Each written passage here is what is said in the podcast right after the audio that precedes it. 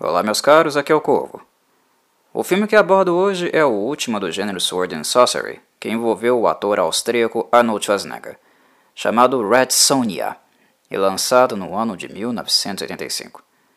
Também produzido pela Dino de Laurentiis e com a mesma perspectiva estética dos dois filmes anteriores, Conan the Barbarian e Conan the Destroyer. Red Sonja possui algumas peculiaridades, muito em virtude de ser um filme predominantemente europeu.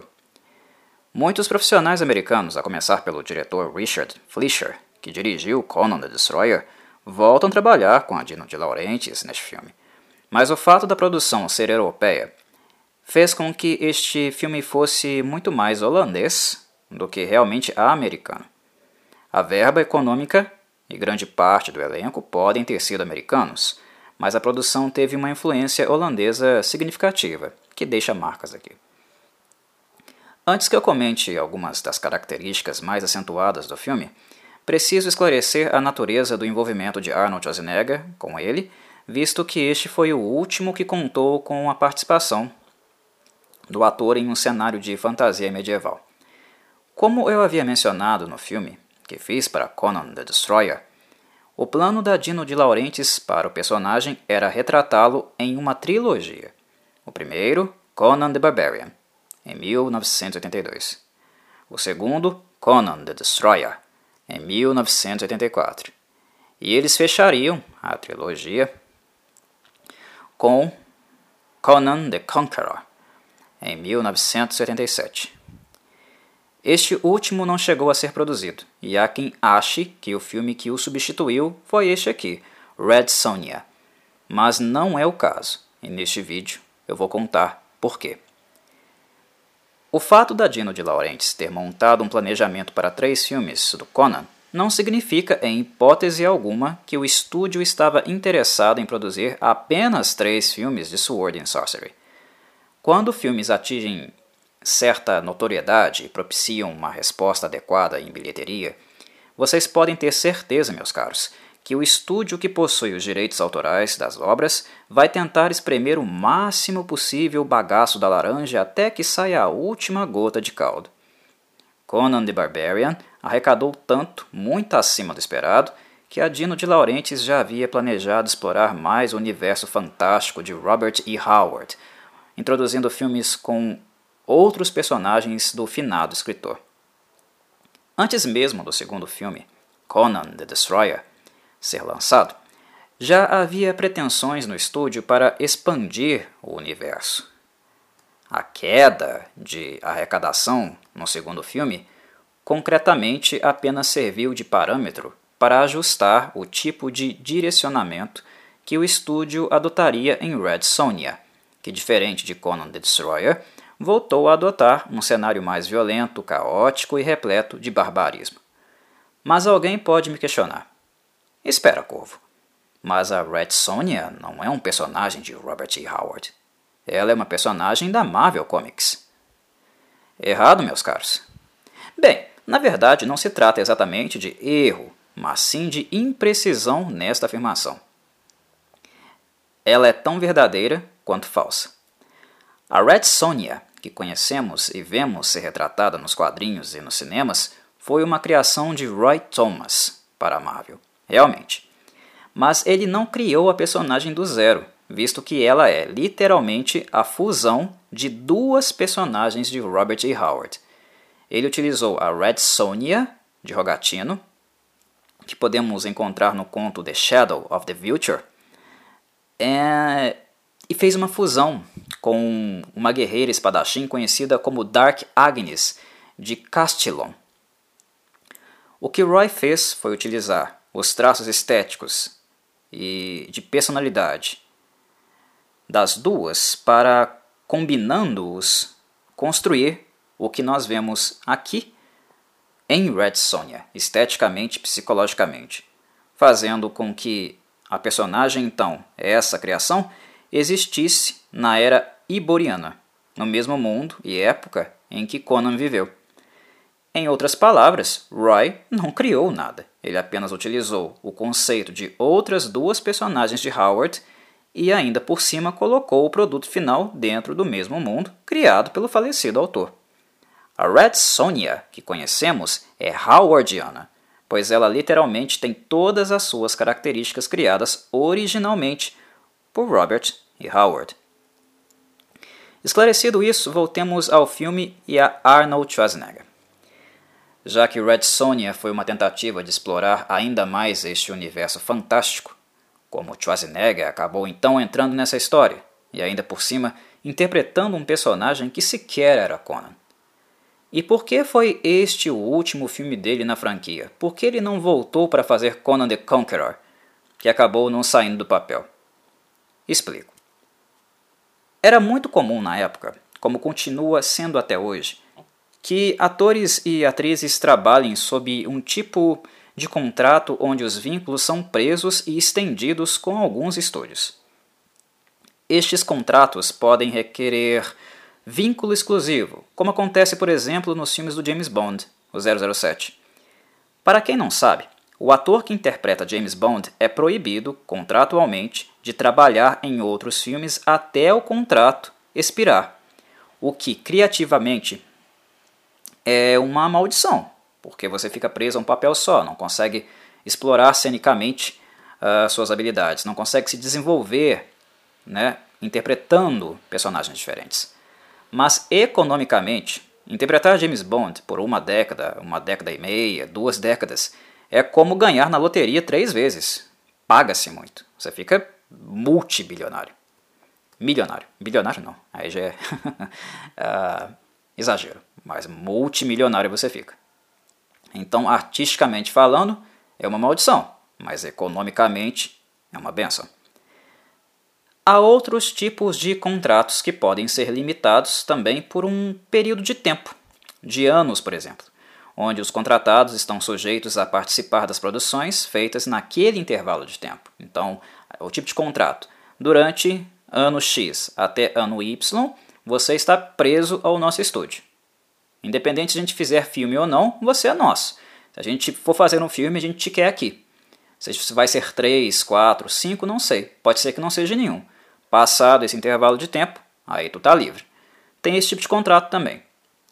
E ainda tem mais um tipo de contrato é, que é firmado uh, em um número X de filmes, não de anos, mas de filmes, que o ator ou atriz é obrigado a fazer para o estúdio. Uh, algo que é muito parecido, se vocês pensarem, com o que acontecia, e até acontece, até hoje acontece, entre bandas musicais e gravadoras. A sua banda pertence, sei lá, à Sony, tem um contrato com a Sony. E a Sony estipula os seus três álbuns de estúdio, né, os próximos três álbuns de estúdio, serão gravados conosco. Enquanto você não fizer esses três álbuns, você não pode assinar com outra gravadora. Este último exemplo foi o que aconteceu com o Schwarzenegger. Ele podia fazer outros filmes, não era um contrato tão fechado assim, como o das bandas, por exemplo. Né? Por exemplo, quando ele. O Schwarzenegger fez Conan the Barbarian, logo em seguida ele fez Terminator. Né? Uh, então ele não estava fechado com a Dino de Laurentiis, mas ele tinha um contrato onde ele teria que fazer X filmes com a Dino de Laurentiis. Esse é o exemplo que aconteceu aqui. E como eu mencionei no filme do Conan the Barbarian, uh, aquele foi o filme que realmente deixou o fisiculturista famoso no cinema. No entanto, o seu primeiro contrato, obviamente, aí que vem o pulo do gato era módico, ele não tinha muita experiência com, com cinema. Lógico que ele já tinha aí muitos anos de trabalho, mais de uma década de trabalho, mas eram papéis muito pequenos. Então o salário dele era muito módico, ele era barato, não demandava tanto investimento financeiro. E além disso, foi estipulado um salário, né? Também seguindo esse número de X de filmes com a Dino de Laurentiis. Né? Os acréscimos não eram muito grandes, não. O erro do estúdio, por sua vez, foi ter gerido mal o contrato, digamos. Ele queimou muitos cartuchos com Schwarzenegger. O plano era três filmes sobre Conan, mas o bom relacionamento com o austríaco fez com que o estúdio, ingenuamente, acreditasse que poderia contar com o ator em filmes menores, usá-lo em filmes menores. E quando fosse realmente necessário renovar o contrato para fazerem um último Conan, que o ator não colocaria restrições, que, devido à boa relação com ele, ele toparia um novo contrato para esse filme. E foi exatamente o contrário que acabou acontecendo. Um, com os filmes Red Sonja e Raw Deal, as responsabilidades de Schwarzenegger com a Dino de Laurentiis foram quitadas, e algo que o estúdio deixou de levar em consideração é que a popularidade do ator havia aumentado muito com alguns outros filmes que ele fez entre 1982 e 1987, como Terminator, Exterminador do Futuro, e Comando, por exemplo. Em 1987, ano que ele filmaria Conan the Conqueror, que o filme seria produzido, ele já estava escalado, por exemplo, é, e trabalhando com a Fox em mais um filme de sucesso na carreira dele, que seria Predator, o Predador. Quando a Dino de Laurentiis o procurou para fornecer um novo contrato para filmar Conan the Conqueror, a casa caiu. Primeiro, Schwarzenegger já havia se tornado um ator muito mais caro né, do que uh, ele custava para Dino de Laurentiis. Ele já estava ganhando muito mais. E segundo, ele não tinha mais interesse em fazer outro filme no estilo Sword and Sorcery, cuja popularidade já estava em declínio também. Ou seja, a decisão de não terminar a trilogia foi do ator e não da Dino de Laurentiis. O estúdio foi ingênuo em acreditar na boa relação com ele e, digamos, queimou o último cartucho com Red Sonja, onde ele fez um papel secundário e sequer foi muito cobrado, sequer ele foi o protagonista do filme. Ou seja, foi um erro.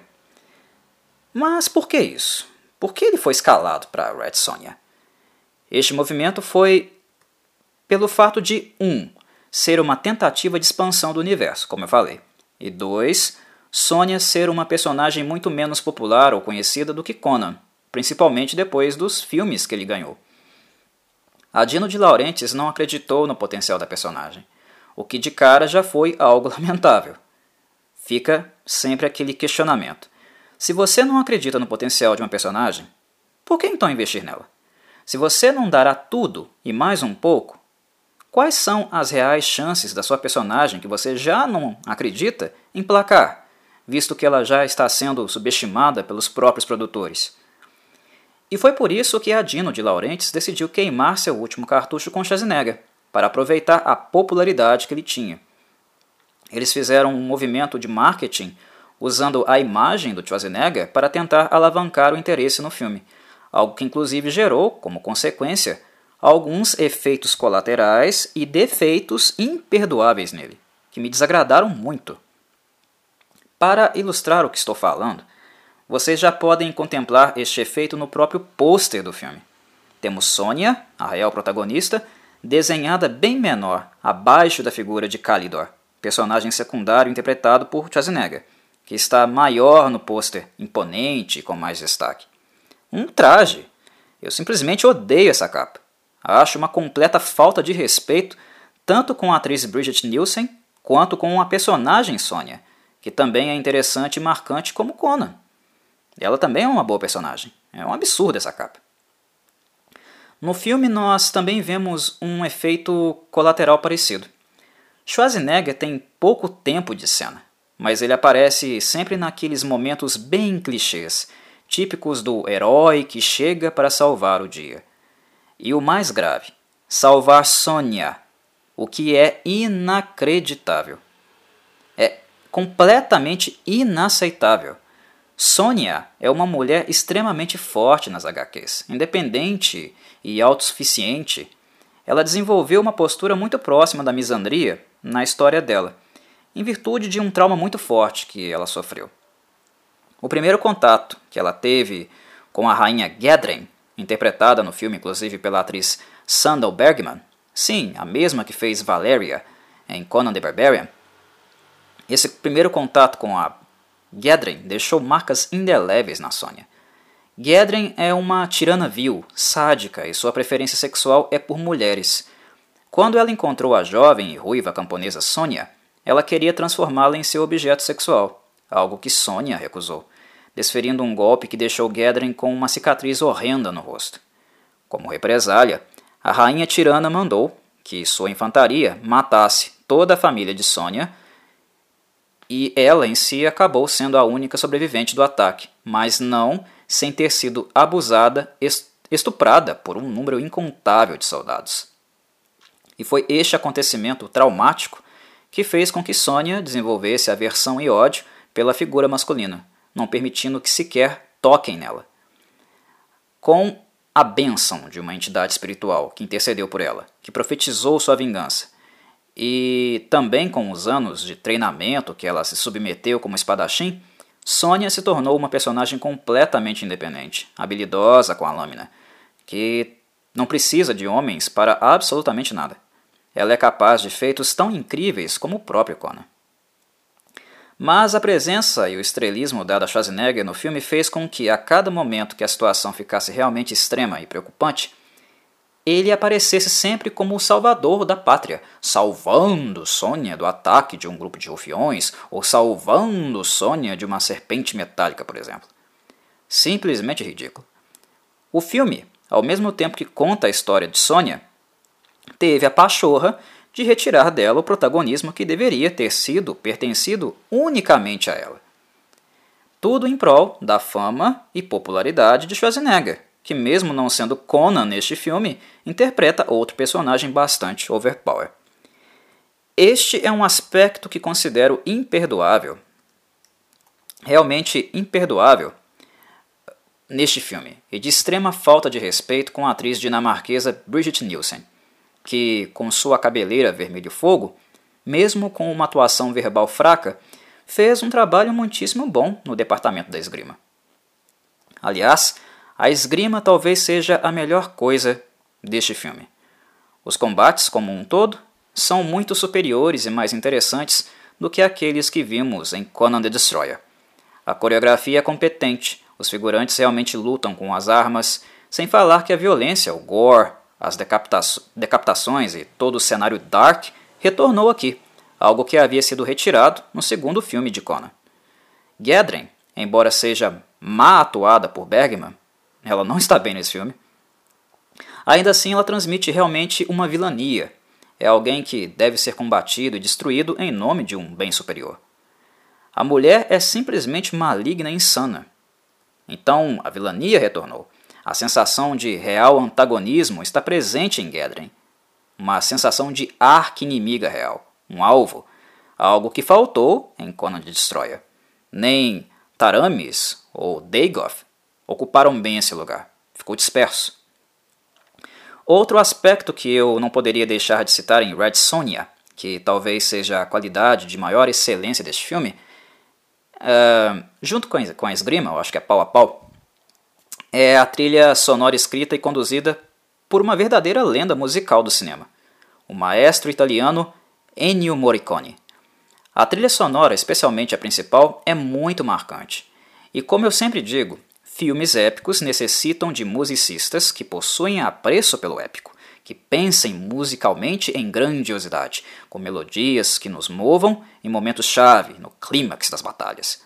Morricone dispensa comentários nesse sentido. Os trabalhos dele para o cinema sempre tiveram bastante esmero e o interesse conceitual, adequado para ambientar, ambientar as películas em questão.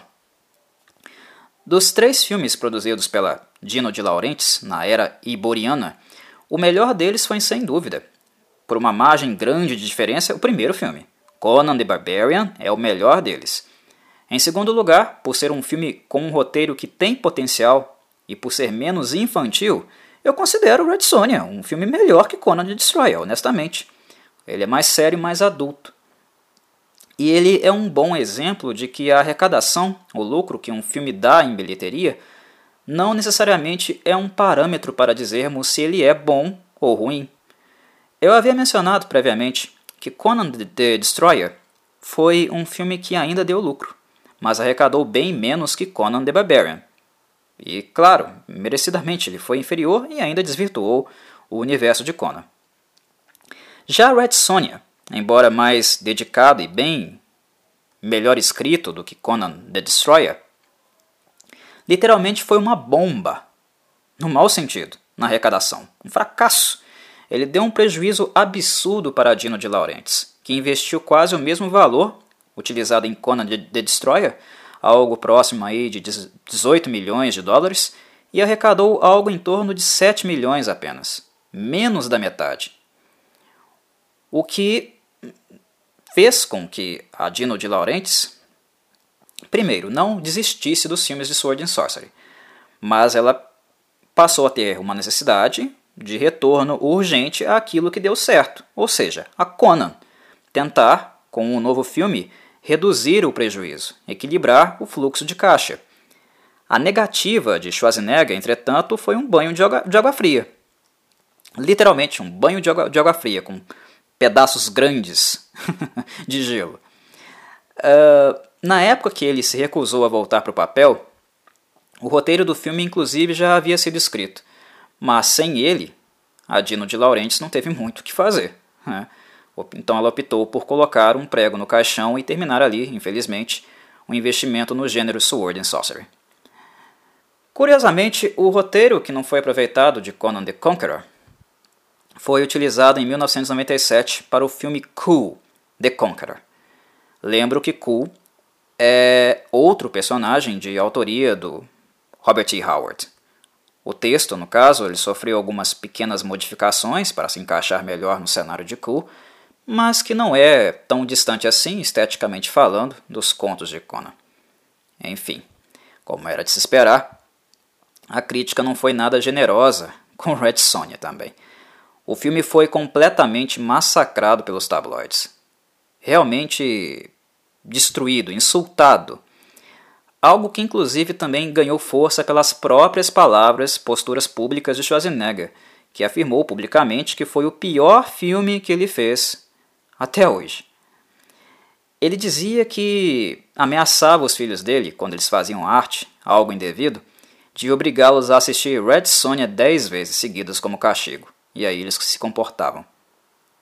Honestamente, esse tipo de fala, de colocação, eu considero muito desrespeitosa quando você é um ator, um profissional que trabalha envolvido com essas produções, né?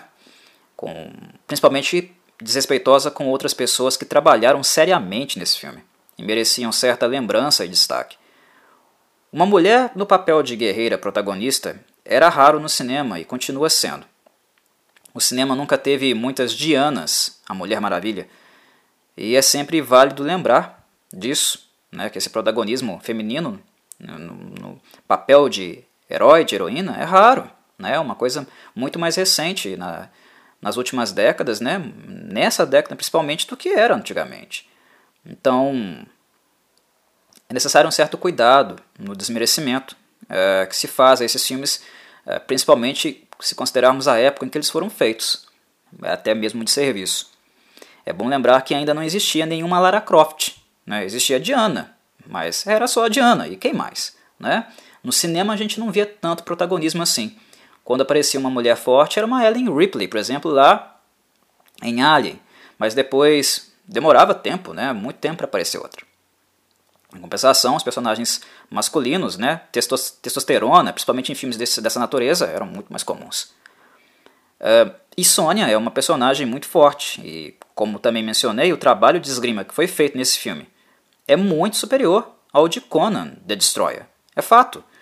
O comentário de Schwarzenegger apenas procede, né, em termos de mediocridade, em relação à atuação dele, que foi realmente medíocre, e também a postura da Dino de Laurentiis de roubar na cara dura o protagonismo que deveria ter sido dado à atriz Bridget Nielsen, todo para ela. Com a espada na mão, ela foi muito consistente. Já atuando verbalmente, como eu falei, nem tanto, fraquinha.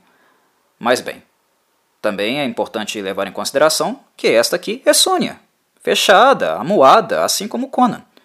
Então, por que bater na Sônia né? Por que bater nela e ridicularizá-la se isso não foi feito com a mesma intensidade com o personagem do Schwarzenegger? É inegável a percepção de um certo sexismo embasando as opiniões, as críticas da época, visto que tanto Conan the Destroyer e Red Sonja são dois filmes fracos, mas apenas Red Sonja apanhou desse jeito. Eu, Corvo, reconheço o esforço de Bridget e dos coreógrafos do filme. Eles, além do impecável trabalho musical de Ennio Morricone, é, merecem também créditos, mesmo que tardios. No geral, é um filme realmente fraco, que possui uma série de problemas, mas ele foi escorraçado de maneira muito desproporcional. Pois, embora seja muito inferior a Conan the Barbarian, ele não deve em nada a Conan the Destroyer, um filme notoriamente covarde e comercial. Eu não vi, em momento algum, a crítica elogiando os pontos positivos de Red Sonja, com a mesma eloquência com que bateram nos pontos fracos, que são óbvios, existem e procedem. Foi clara a perseguição, algo que não foi feito de forma tão sistemática com Conan the Destroyer. Fato é que uma mulher forte assumindo protagonismo incomoda demais e continua incomodando. É ainda difícil para os machões testosterona, para quem esse tipo de filme é realmente feito, seu principal público-alvo, reconhecerem ou minimamente lidarem com o fato de uma mulher ser a protagonista e ainda por cima se impor fisicamente, como Sônia faz. Mas é um reconhecimento e consideração que, mesmo Bridget Nielsen sendo uma atriz fraca, eu não retiro dela, pelo esforço físico e dedicação que ela teve com esse filme. Ela não ficou apenas manuseando um pedaço de metal aqui e acolá. Ela realmente treinou, aprendeu esgrima e se esforçou o máximo que pôde. Um abraço, meus caros, e até a próxima.